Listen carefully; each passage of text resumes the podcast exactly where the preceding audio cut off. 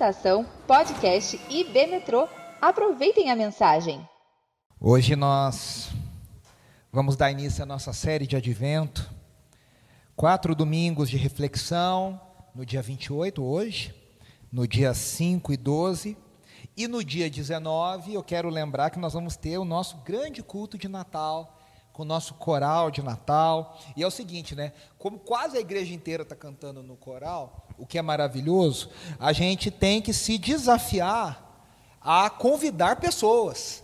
Né? Eu estava dizendo para o coral hoje, quero lembrar para todo mundo que é, essa é uma época, se tem uma vantagem comercial e cultural do Natal, é que é uma época que a gente pode chamar as pessoas, e as pessoas estão abertas Aí numa apresentação de coral, aí ouvir alguma coisa, as pessoas falam, ah, é importante, né, uma espiritualidade. E você fala, olha, você quer ouvir uma palavra sobre Jesus e quer ver uma música, um coral bonito cantando.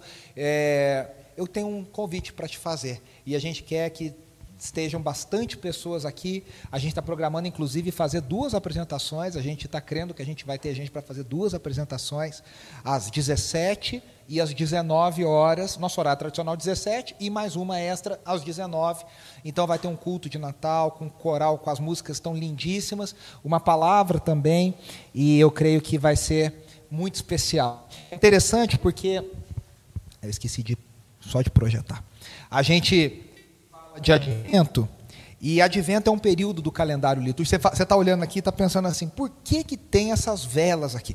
Tem algumas coisas muito interessantes. Primeiro, para uma parte da igreja brasileira, é, o advento cheira como alguma coisa de católico. E é engraçado porque o crente brasileiro tradicional, assim, velho, evangélico, crentão, ele é primeiro, acima de tudo, um anticatólico. Por quê?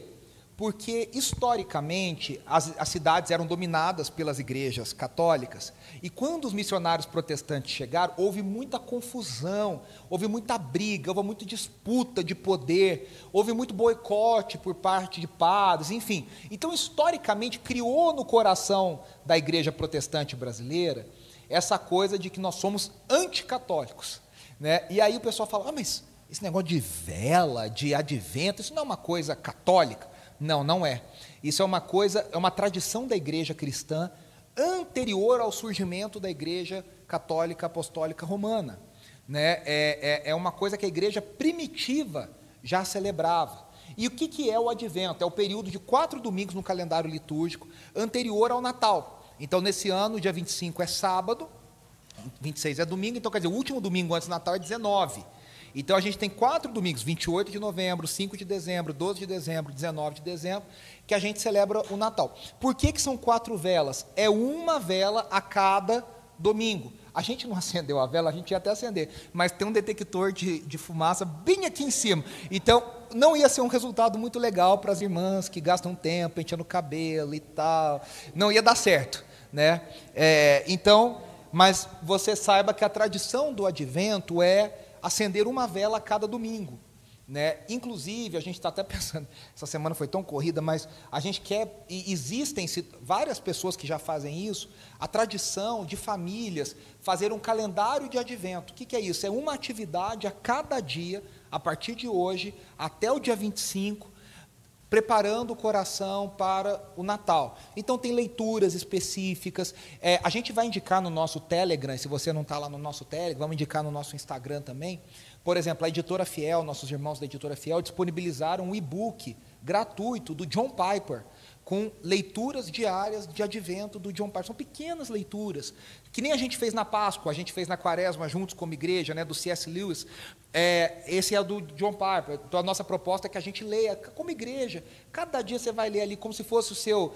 Na metodista era o cenáculo, né? Na, hoje a gente lê o presente diário, o pão diário, mananciais do deserto. Cada um tem o seu devocional favorito, mas você vai ler ali todo dia a sua leitura de, de advento, de Natal, preparando o coração para o Natal. Quem tem filho, tem várias coisas, inclusive no Instagram, de atividades legais, de preparação para o advento, e é sempre muito especial. É interessante porque, de um outro lado, eu falei da, do lado que parece que é, é anticatólico, tem um lado que acostumou nos últimos anos, desde os anos 90, a, a falar que o Natal é uma festa pagã. né? Então, eu, eu, lembro, a gente, quando era criança lá em Poça, a nossa igreja, a igreja metodista em Poça de Caldas, montava a árvore de Natal na igreja. Lembro direito, muitos e muitos anos. Aí chegou uma época que não, arranca essa árvore daí, que essa árvore é do capeta, né? E não podia, e não botava, e ninguém fazia. E se você celebrasse, montasse uma árvore na sua casa e alguém ficasse sabendo, nossa, era, era fofoca na igreja. Você viu, fulano montou uma árvore na casa dela. É que não tinha Instagram, né? Hoje todo mundo faz story montando árvore, colocando e tal. É, é, e aí o que acontece? A gente entende que nem uma coisa nem outra, né? A, a, a gente não está nem no extremo nem no outro. A gente precisa entender a beleza da tradição e de celebrar o Natal. Né? A gente acabou de terminar uma série falando sobre a segunda vinda de Jesus, e eu, eu espero que esse tempo, esses quatro domingos, encham o nosso coração de esperança ao lembrarmos das promessas da primeira vinda de Jesus. E sabe o que é lindo? A gente olhar para a primeira vinda e perceber que todas essas promessas foram cumpridas. E é aquilo, né? Se ele fez uma vez, ele fará de novo, ele fará de novo. Então, nessa série, nós vamos meditar nos quatro nomes, nos quatro títulos que Isaías dá em Isaías capítulo 9 para Jesus. E hoje nós vamos começar com maravilhoso conselheiro. Né? Nós vamos falar dele daqui a pouco. Vamos ler o texto de Isaías 9, do 1 ao 7, se você quiser ler aí, se você quiser ler comigo aqui, diz assim: Contudo, não haverá mais escuridão para os que estavam aflitos. No passado, ele humilhou a terra de Zebulon e de Naphtali mas no, furu, no futuro honrará a Galiléia dos gentios, o caminho do mar junto ao Jordão. O povo que caminhava em trevas viu uma grande luz. Sobre os que viviam na terra da sombra da morte, raiou uma luz. Fizeste crescer a nação e aumentaste a sua alegria.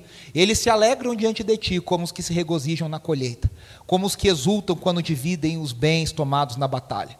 Pois tu destruíste o jugo que os oprimia, a canga que estava sobre os seus ombros e a vara de castigo do seu opressor, como no dia da derrota de Midian. Pois toda bota de guerreiro usada em combate e toda veste revolvida em sangue serão queimadas como lenha no fogo. Porque um menino nos nasceu, um filho nos foi dado, e o governo está sobre os seus ombros. E ele será chamado Maravilhoso Conselheiro, Deus Poderoso, Pai Eterno, Príncipe da Paz. Ele estenderá o seu domínio e haverá paz sem fim sobre o trono de Davi, sobre o seu reino, estabelecido e mantido com justiça e retidão, desde agora e para sempre. O zelo do Senhor dos exércitos fará isso. Isso é tão forte, né, que a palavra do Senhor se cumpra mais uma vez, mais uma vez fale ao nosso coração. Essa é uma promessa não é de qualquer um, é uma promessa selada pelo próprio zelo do Senhor. É interessante porque Isaías está escrevendo no período pré-exílio babilônico. Como, onde Primeiro que é o seguinte, o ministério de Isaías foi muito longevo. Ele pegou de muitos reis, um período muito grande na história. Tanto que alguns estudiosos de textuais propõem que, na verdade, há mais de um Isaías. Não necessariamente um, no nome, mas como se houvessem ah, outros profetas na mesma escola profética de Isaías. E aí eles chamam de Isaías 1, Isaías 2, e alguns propõem até um Isaías 3, como, como, porque as pessoas viviam menos, e é um período muito grande da história que é, é coberto pelas profecias de Isaías. O fato, nós vamos discutir isso aqui, o fato é que o profeta Isaías, tal qual nós entendemos, ele teve um ministério muito longevo, e ele está no momento que o que acontece, mais ou menos 130 anos depois, que as dez tribos do norte, chamadas Israel, foram assoladas pelo Império Assírio. O Império Assírio, através de Senaqueribe, invadem Samaria, a capital de Israel, e eles destroem, num período ali de 20 e poucos anos, é um cerco, demora e tal, mas o cerco final e a destruição aconteceu em 722 a.C. Agora está Isaías perto do ano 600 anos antes de Cristo, e ele está olhando e profetizando agora para Judá e Benjamim, as duas tribos chamadas de Judá, onde a promessa de Davi permanece, aonde Deus disse que nunca haveria, nunca haveria de faltar um descendente para Davi. As tribos do norte já eram, sumiram, deixaram de existir. É esse povo que vai misturar, misturar, misturar, e lá no tempo de Jesus vai virar os samaritanos. É aquele primo distante, não bem-vindo na sua ceia de Natal, que você não quer que ele esteja. Claro que ali é um motivo religioso muito mais sério. Agora Israel virou Judá, Judá virou Israel. Isaías está profetizando, dizendo: pessoal, pelo pecado de vocês vai vir um outro exílio. Só que é interessante, dessa vez o exílio não era para acabar com Israel de vez. Era para, como havia uma promessa de que nunca faltaria um descendente de Davi sobre o trono, a promessa é que as pessoas iriam para o exílio, como juízo de Deus diante da Babilônia, e elas voltariam 70 anos depois. E Isaías está nesse período pré-exílio, pré-exílio. E ele prevê e ele profetiza os 70 anos de exílio. O que acontece? A queda de Jerusalém aconteceu em 586 a.C. Em 586 o templo foi destruído, a cidade foi invadida pelos babilônios. E Judá, Israel, foi levado como cativo, o povo foi levado cativo para o exílio na Babilônia e demoraram 70 anos, né? E aí o que acontece? Ao mesmo tempo, ele profetiza que virá a destruição, mas ele profetiza uma restauração. Agora, aqui que está o um negócio, preste atenção. Ele profetiza uma restauração, e essa restauração está ligada ao surgimento de uma figura, e é chamada a esperança messiânica a figura de um ungido, de um escolhido, de um Mashiach, um Messias, que seria descendente de Davi, e que se levantaria no trono e restauraria a glória econômica, militar e política de Israel. Agora é interessante porque Isaías profetiza isso, e a gente desse lado de cá, dois mil anos depois da vinda de Jesus, e eu tenho falado isso domingo após domingo para vocês, isso está tranquilo, é que a gente sabe que essa restauração veio em duas etapas. Veio numa primeira vinda e vai acontecer ainda uma segunda vinda. É o famoso, eu falo isso toda semana, já e ainda não. Só que Isaías não sabia desse já e desse ainda não. Isaías achava que seria uma, um evento único, que Deus iria restaurar Israel as suas promessas. Isso na Bíblia a gente chama de revelação progressiva. A, a, o plano redentivo vai ficando cada vez mais claro, mais claro, mais claro, mais claro e mais claro. Ou seja, Isaías viu uma figura, mas ele não tinha tanta clareza de como as coisas aconteceriam. E aí ele está falando sobre a raiz de Jessé, a figura messiânica, o descendente de Davi. E aí Isaías não sabia, ele profetiza como se fosse algo único. E veja só, o capítulo 9 começa com um contudo. Não sei se vocês prestaram atenção, o nosso texto está lá, olha. Contudo, não haverá mais escuridão. O que, que ele está querendo dizer com isso? Contudo, o quê? Ele está falando de destruição, destruição, destruição, está falando do juízo que vai vir, está falando da Babilônia que vai invadir, está falando da, do exílio que virá como fruto do pecado. E aí ele diz, contudo. O que, que ele está querendo dizer? Gente, vai haver, como diria o J Quest, dias melhores Vivemos esperando o dia que seremos melhores. Vivemos, Isaías está dizendo, virão dias de destruição, mas após a destruição virão dias de um futuro melhor. Virão dias de uma esperança. Virão dias de visitação de Deus. E aí ele vai dizer: a terra que estava tão destruída pelo Senhor, a terra que ficou assolada, o templo que ficou destruído, a arca que foi destruída, o povo que foi levado escravo, vai ser visitado de novo pelo Senhor com novos sinais do favor de Deus. E aí ele usa dois nomes. Eu não sei se vocês prestaram atenção, ele cita duas tribos. Ele fala de Zebulon e de Naftali. E aqui estão, olha para você ver, o território de Zebulon está aqui, ó, é um verdinho aqui, e Naftali está aqui. E ele fala depois de dois outros lugares. Ele fala de um caminho, do caminho do mar, que foi dominado pelos assírios, e nos assírios era conhecido como, não sei se fala assim, mas escreve Duru, do apóstrofo Ru, que era mais ou menos essa região aqui, a leste do mar da Galileia. E depois ele fala de Magido, que era onde estava o vale de Megido, que inclusive é onde Apocalipse diz, e Ezequiel, onde acontecerá a batalha do Armagedon. E ele fala de um último, de um Galaza, que é a região junto ao Jordão, que é aqui, ó, do Mar Morto até o Mar da Galileia, chamada de Transjordânia. Se você prestar atenção, esse lugar aqui, no tempo de Jesus, era chamado de Galileia. Ele está dizendo: olha, Zebulon e Naphtali, vocês estão completamente destruídos. E sabe por que, que ele está falando? Foi aonde o Império Assírio mais destruiu. Foi o ápice da destruição do Império Assírio. Então é onde não tinha nada, virou ruína. Ele está dizendo: o povo que andava em trevas, andava em trevas por quê? Porque foi tudo destruído. O povo que andava na região da morte, isso era literal. Ele diz: verá uma grande luz. Está querendo dizer, vai vir um da Galileia, vai vir um da Galileia, que será a luz para o seu povo. Essa parte já foi cumprida na primeira vinda de Jesus. Jesus, o Galileu, como nós cantamos, se levantou, morava em Nazaré, em Cafarnaum, o seu ministério foi ali todo em volta, inicialmente, da Galileia, do lago da Galileia, do mar da Galileia. Essa parte já se cumpriu. E aí ele diz: o povo que andava em trevas, que era o povo dessa região, mas depois é todo Israel. Todo Israel. Todo Israel.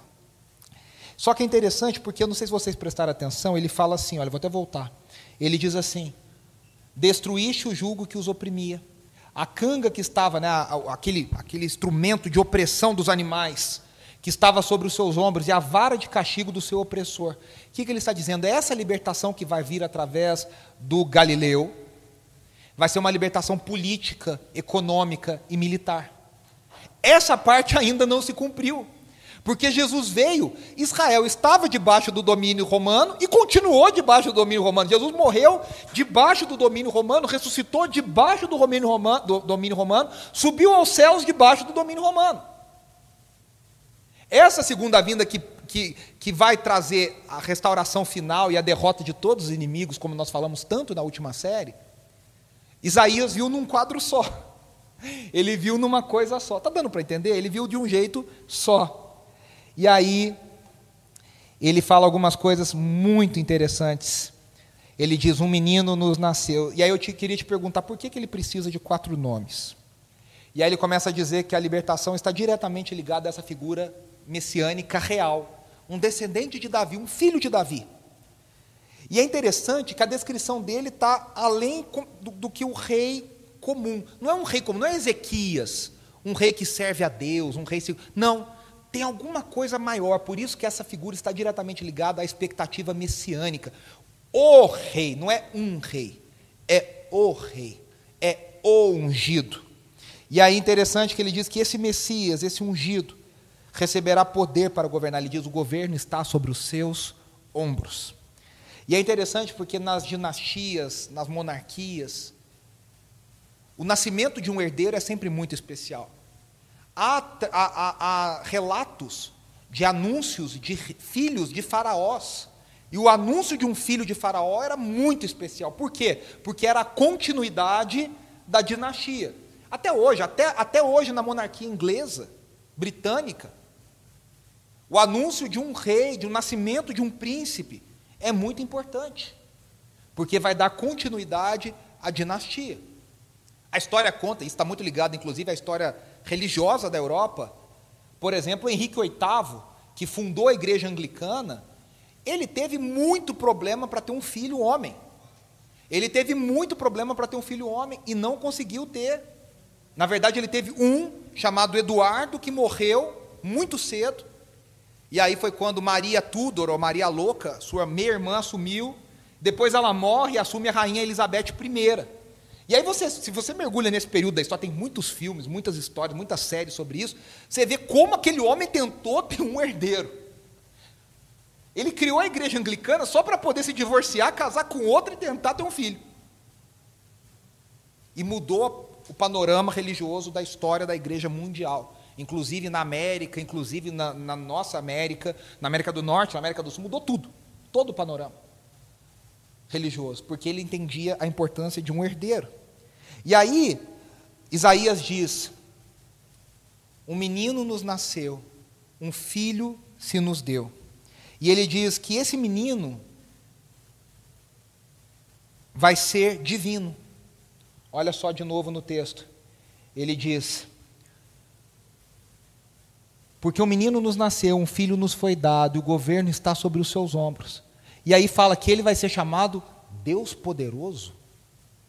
Veja, esse menino é homem, gente, mas ao mesmo tempo ele é Deus. Todas as heresias, todas, todas as heresias da história da igreja ligadas à cristologia, à pessoa de Cristo Jesus, elas caem numa das duas situações. Tem o arianismo, tem docetismo, tem uma série de questões de heresias criadas na história da igreja. Todas elas falam ou negam a plena humanidade de Jesus. Ele parecia humano, mas ele não era humano totalmente, ele era quase com um fantasma. Ou negam a sua total divindade. Tem uma, por exemplo, chamada arianismo, que diz que Jesus foi criado por Deus. Em algum momento ele foi adotado como Deus, como filho por, pelo Pai, e aí então ele recebeu a sua missão. Só que a Bíblia não diz isso, a Bíblia diz que Jesus existe na eternidade com o Pai. Uma outra dizia, chamada adocionismo, diz que tinha o homem Jesus e que de repente caiu sobre ele o Cristo, que era uma entidade divina. Então, Cristo era uma entidade separada da pessoa Jesus. Por quê? Porque é muita maluquice a gente parar. É que a gente está tão acostumado a não pensar e dar a resposta pronta. Mas é muita maluquice o que Isaías está dizendo. Ele está dizendo: vai nascer um menino no meio do povo de Israel e esse menino vai ser plenamente humano, e esse menino vai ser plenamente Deus.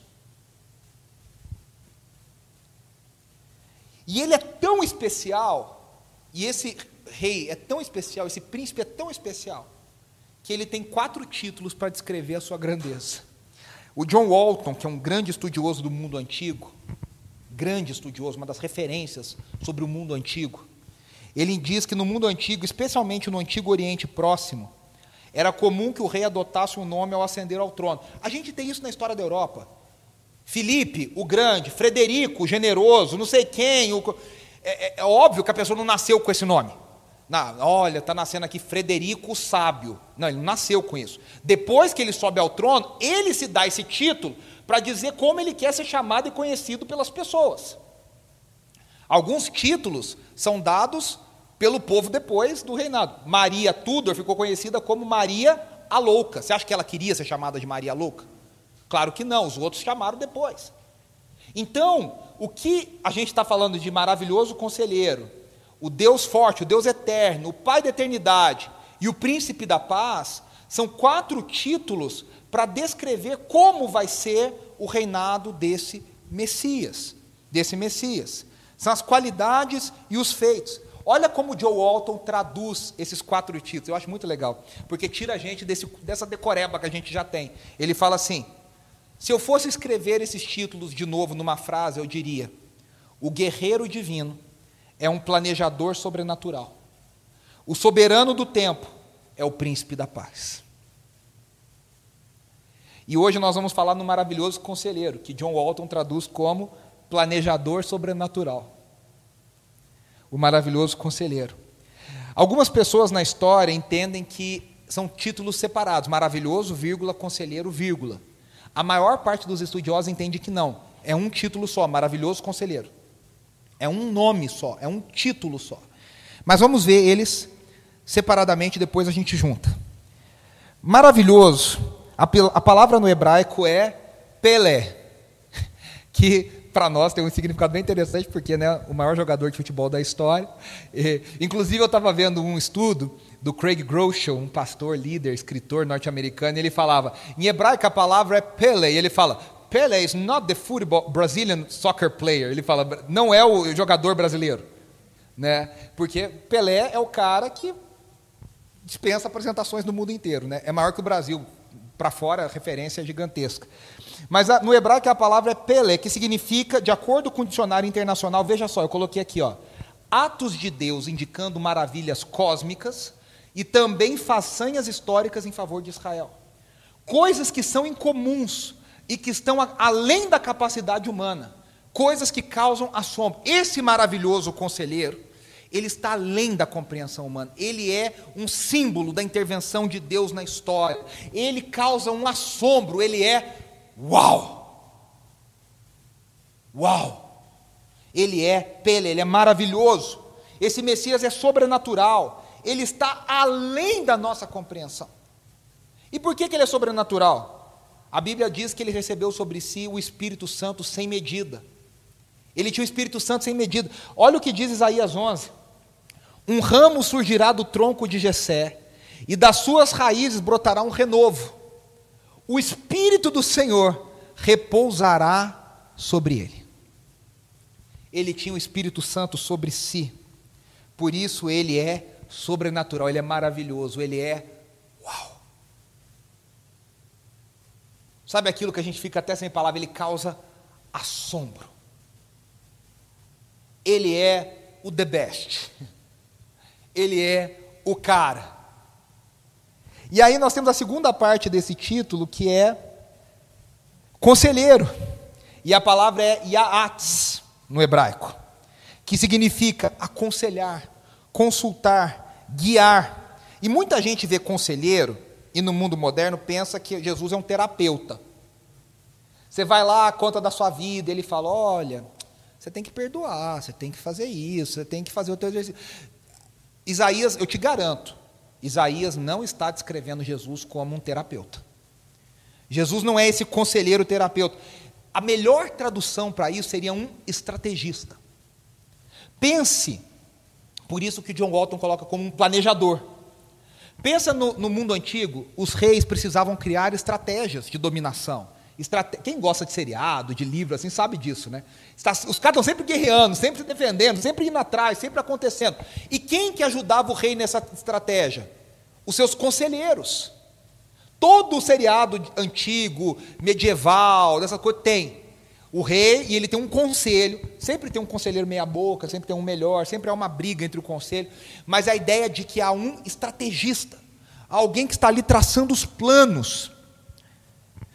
Por isso que Jesus, que é o Messias, é plenamente Deus, ele aconselha o Pai em tudo que o Pai e o Espírito decidem juntos. Paulo faz uma pergunta retórica no final do capítulo 11 de Romanos, e ele diz: Quem conhece a mente de Deus? E a resposta é: Ninguém. Mas a resposta também é: Só Jesus. Quem que pode lhe dar conselho? E a resposta que não existe é: Só Jesus. Quem que vai aconselhar Deus? Ah, acho que o senhor devia fazer assim, fazer assado. Maluco o próprio Deus aconselhando a Deus. Veja só que a Bíblia, em Gênesis 1, 26, tem um conselho divino, chamado é, é, é, é, a trindade em ação, a trindade econômica. Façamos o homem. A trindade se reuniu num conselho chamado teologicamente de pericorese, um conselho divino, e eles conversando entre si, Pai, Filho e Espírito, decidiram: façamos o homem. Eles se aconselharam e eles descobriram que era a melhor forma de fazer. Agora, como é que é o conselho de quem tudo sabe, né? Deve ser uma coisa fabulosa. Olha o que diz Provérbios 8, e lembre-se, Provérbios 8 fala da sabedoria, e muitos estudiosos entendem que a sabedoria é a personificação de Cristo Jesus, a segunda pessoa da Trindade, antes da revelação de Jesus como tal. Olha o que diz Provérbios 8, 22 ao 31. A sabedoria falando, hein? O Senhor me criou como o princípio de seu caminho. Antes das suas obras mais antigas, fui formada desde a eternidade, desde o princípio, antes de existir a terra. Nasci quando ainda não havia abismos, quando não existiam fonte de águas. Antes de serem estabelecidos os montes e de existirem colinas, eu nasci. Ele ainda não havia feito a terra, nem os campos, nem o pó com o qual formou o mundo. Quando ele estabeleceu os céus, lá estava eu. Quando traçou o horizonte sobre a superfície do abismo, quando colocou as nuvens em cima, estabeleceu as fontes do abismo. Quando determinou as fronteiras do mar, para que as águas não violassem a sua ordem. Quando marcou os limites dos alicerces da terra. Eu estava ao seu lado. Olha, olha aqui. Eu era o seu arquiteto. Dia a dia eu era o seu prazer e me alegrava continuamente com a sua presença. Eu me alegrava com o mundo que ele criou e a humanidade me dava alegria. Tem um. Vocês lembram daquele jogo né, Mortal Kombat? que a gente fala Mortal Kombat, né, quando era criança. E aí no final tinha, quando você matava lá, tinha um tal do fatality, né? Que é assim, destruir a pessoa, o inimigo totalmente. Deus deu um fatality no, em Jó. Quando Jó começou a perguntar, falar, falar, falar, Aí Deus fala: Jó, senta aqui um pouquinho, assim, só senta aqui devagarinho. Onde você estava quando eu coloquei as estrelas no céu e as chamei pelo nome? Jó, se pudesse, cavava um buraco assim no meio da terra e desaparecia. Só que Deus começa: onde você estava quando eu coloquei o mar no seu lugar e a porção seca no seu lugar? E a resposta é: lugar nenhum, óbvio, não existia. Só que Jesus, se fosse perguntado sobre isso, ele ia dizer: Eu estava lá com o Senhor, eu estava ao seu lado, eu fui o seu conselheiro, eu fui o seu estrategista. Que coisa linda isso, né? Que coisa linda isso. Ele foi o estrategista. E aí a grande pergunta é: como é que essa sabedoria se manifesta nos conselhos? Isaías, próprio Isaías responde no capítulo 11: Um ramo surgirá do tronco de Jessé, e das suas raízes brotará um renovo. A gente já leu esse primeiro. Olha o que diz o texto todo. O espírito do Senhor repousará sobre ele. O espírito que dá sabedoria e entendimento. O espírito que traz conselho e poder. O espírito que dá conhecimento e temor do Senhor. Ele se inspirará no temor do Senhor. Ele, Jesus, não julgará pela aparência, nem decidirá com base no que ouviu mas com retidão julgará os necessitados, com justiça tomará decisões em favor dos pobres. Com suas palavras, como se fosse um cajado, ferirá a terra. Com o sopro de sua boca matará os ímpios. A retidão, olha que lindo esse versículo, versículo 5. A retidão será a faixa do seu peito, e a fidelidade o seu cinturão.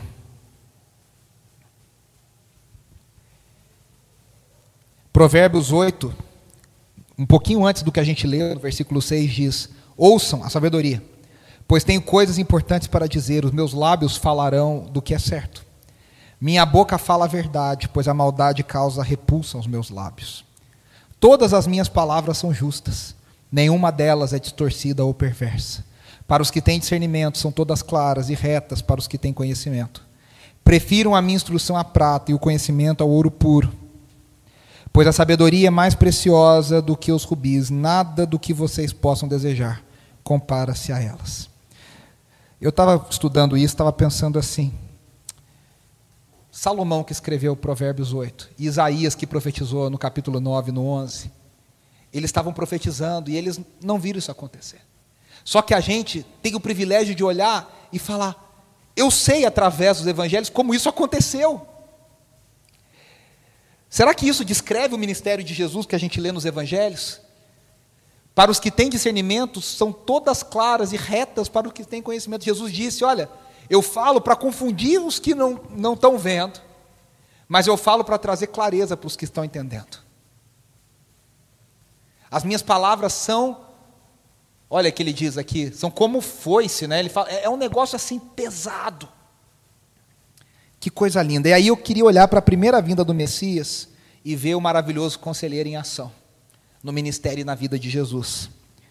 Isaías estava 600 anos antes, aproximadamente, do nascimento de Jesus. Nós estamos do outro lado. Nós estamos depois de Cristo. Tem uma música da Aline Basco que diz: Depois da cruz, eu fui. É, nós estamos do lado de cá. E desse lado, o maravilhoso conselheiro já veio. Ele foi maravilhoso conselheiro, porque mesmo sendo Deus, ele se identificou conosco em todas as coisas. Olha o que diz. Ele pode nos aconselhar? Por que, ele pode ter estratégia? Porque ele sabe o que é estar na nossa pele. Ele sabe o que é estar no nosso lugar. Hebreus 4,14 diz, 14 e 15, portanto, visto que temos um grande sumo sacerdote que adentrou os céus, Jesus, o Filho de Deus, Apeguemos-nos com toda a firmeza à fé que professamos, pois não temos um sumo sacerdote que não possa compadecer-se das nossas fraquezas, mas sim alguém que, como nós, passou por todo tipo de tentação, porém sem pecado.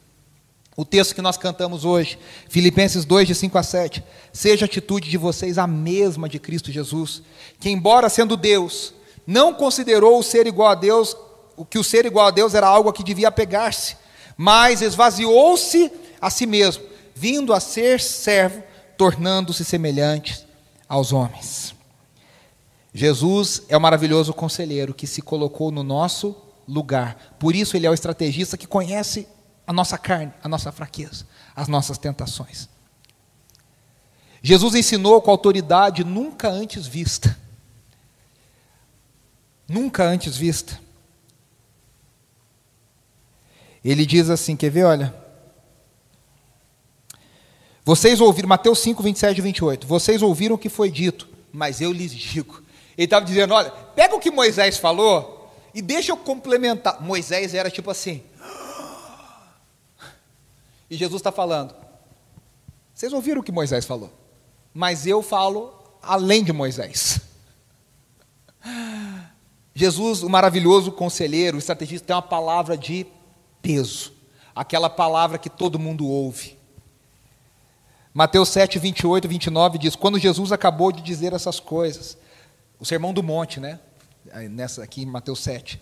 As multidões estavam maravilhadas com seu ensino, porque eles as ensinava como quem tem autoridade e não como os mestres da lei.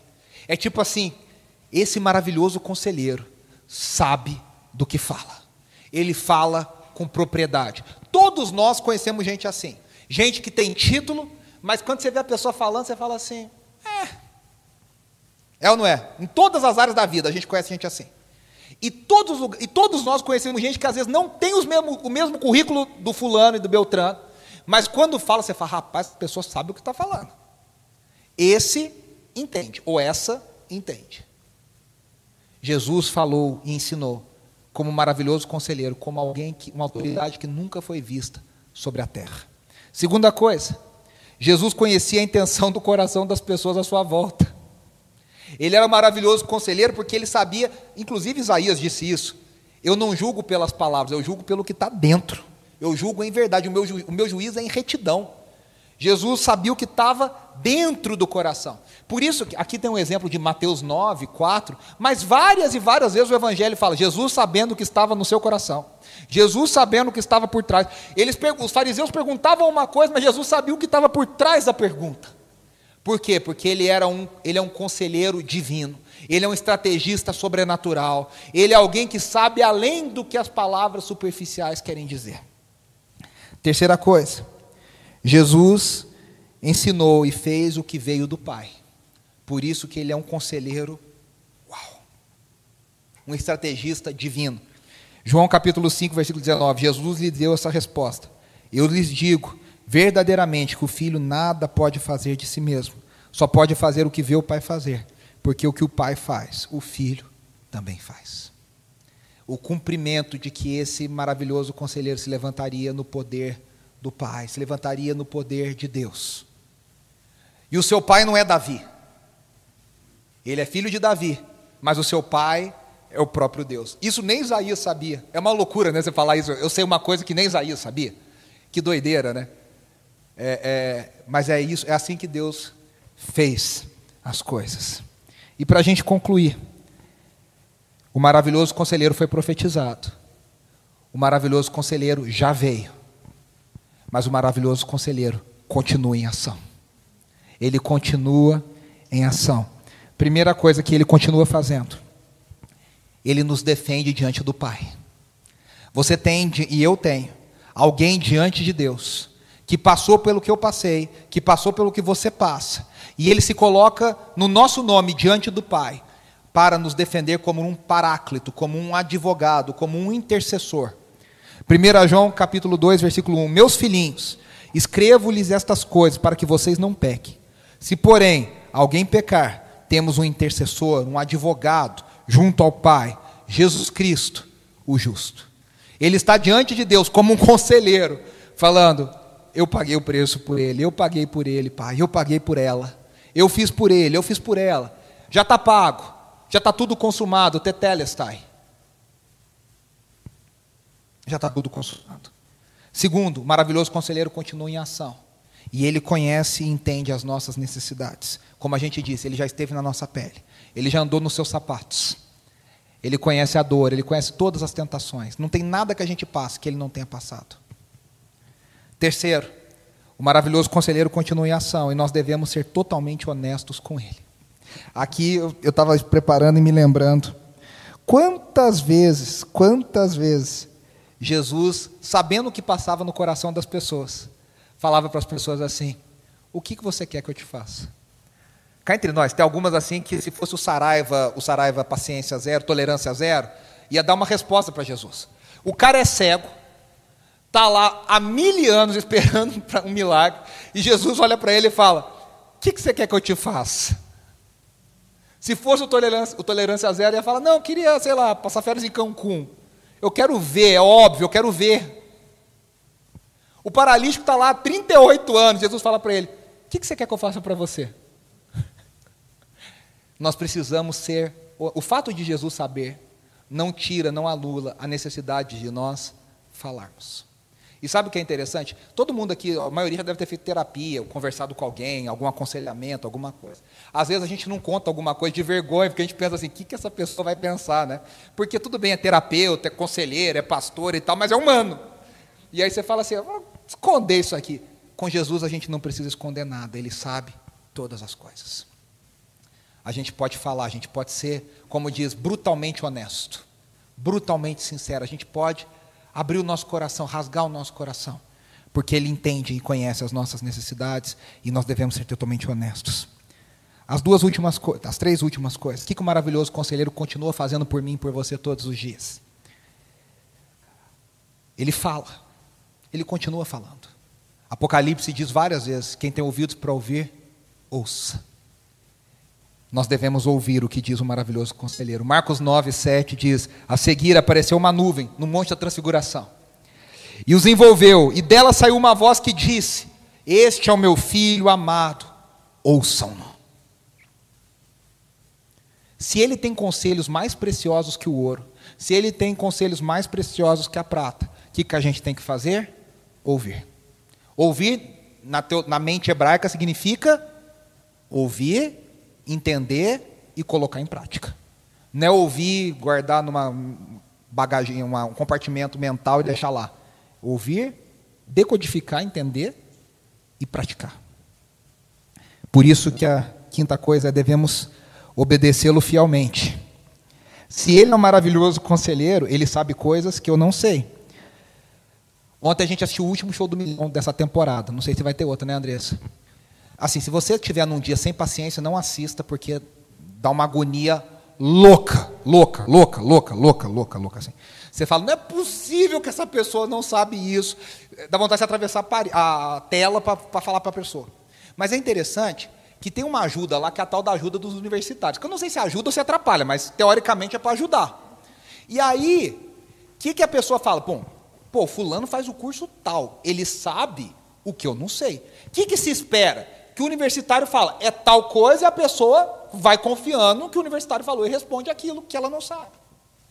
Por quê? Porque você acha que aquela pessoa tem algum certo tipo de autoridade. É que no programa esculhamba tudo, mas teoricamente teria um tipo de autoridade sobre o assunto. Por que, que a gente obedece Jesus? Porque ele tem autoridade sobre todas as coisas, ele sabe todas as coisas, ele nos conhece, conhece o mundo, ele conselhou a Deus quando o mundo foi criado. Ele sabe como o mundo funciona. E ele pode nos ajudar nesses atalhos, que não é atalho para se dar bem, é o atalho no sentido de fazer a gente chegar aonde quer que a gente chegue. Deus sabe tem a música que a gente canta aqui várias vezes, né? Leonardo Gonçalves, você gravou. Deus sabe o que vai dentro da alma. Deus ouve a oração suplicante. Deus vê a tua angústia e te acalma. Deus sabe, Deus ouve, Deus vê. Por isso que Lucas 11, 28 diz: Ele, Jesus, respondeu: Antes, felizes são aqueles que ouvem a palavra de Deus e lhe obedecem. E por último, ele, maravilhoso conselheiro, não dá conselhos de mentira. Ele nos guia a toda a verdade. Por isso que Jesus disse em João capítulo 16, versículo 13: Eu vou embora, mas eu vou deixar um outro paráclito, eu vou deixar um outro consolador, eu vou deixar um outro conselheiro que vai estar com vocês todos os dias. Ele vai estar em vocês. Olha que coisa maluca. Isaías nunca poderia profetizar, nunca poderia prever que além de nascer um maravilhoso conselheiro, esse conselheiro ia mandar um outro conselheiro do mesmo tipo, igual, que ia habitar dentro de nós. E Jesus disse: E ele vos guiará a toda a verdade. A toda a verdade. Esse é o Espírito Santo, que é um conselheiro tão bom, do mesmo tipo, quanto o maravilhoso conselheiro que é Jesus. que eu e você a gente comece esse período de advento agradecendo a Deus. Porque a gente tem esse maravilhoso conselheiro, esse estrategista, esse que aconselhou e aconselha o próprio Pai, o próprio Espírito. Ele está em nós, está conosco, ele é por nós, está em nós, todos os dias. Nos dando direção, nos dando sabedoria, nos ajudando, como diz a canção, nessa longa estrada da vida, nos ajudando nesse nesses dias tão difíceis que a gente tem vivido. Você pode fechar os seus olhos para nós orarmos? Senhor, eu te agradeço, obrigado. Obrigado porque o Senhor é um Deus que diz e o Senhor é um Deus que cumpre. Obrigado porque Isaías profetizou sobre o, o ramo de Jessé, o filho de Davi que viria, 600 anos antes do nascimento dele, e ele veio, tal qual o Senhor havia mostrado. E ele cumpriu tudo aquilo que o Senhor nos mostrou, tudo aquilo que o Senhor disse que ele faria. Obrigado porque nós temos essa esperança de que o Senhor, se ele veio uma vez, ele virá uma segunda vez. Se as promessas da sua primeira vinda foram cumpridas, as promessas da sua segunda vinda serão cumpridas. Pai, que nós sejamos direcionados, consolados, ah, animados, esperançados pelo maravilhoso conselheiro o conselheiro divino, o estrategista que é o Senhor, que é igual ao Senhor, que faz parte dessa trindade divina poderosa, mas que se fez um de nós, que esteve na nossa pele, que sabe exatamente o que nós sentimos. Que nós ouçamos a Sua voz e que nós o obedeçamos. Que nós tenhamos sabedoria, que Ele derrame sobre nós sabedoria para viver os dias que temos pela nossa frente. Essa é a nossa oração, no nome dele, o maravilhoso conselheiro, Jesus. Amém, amém e amém.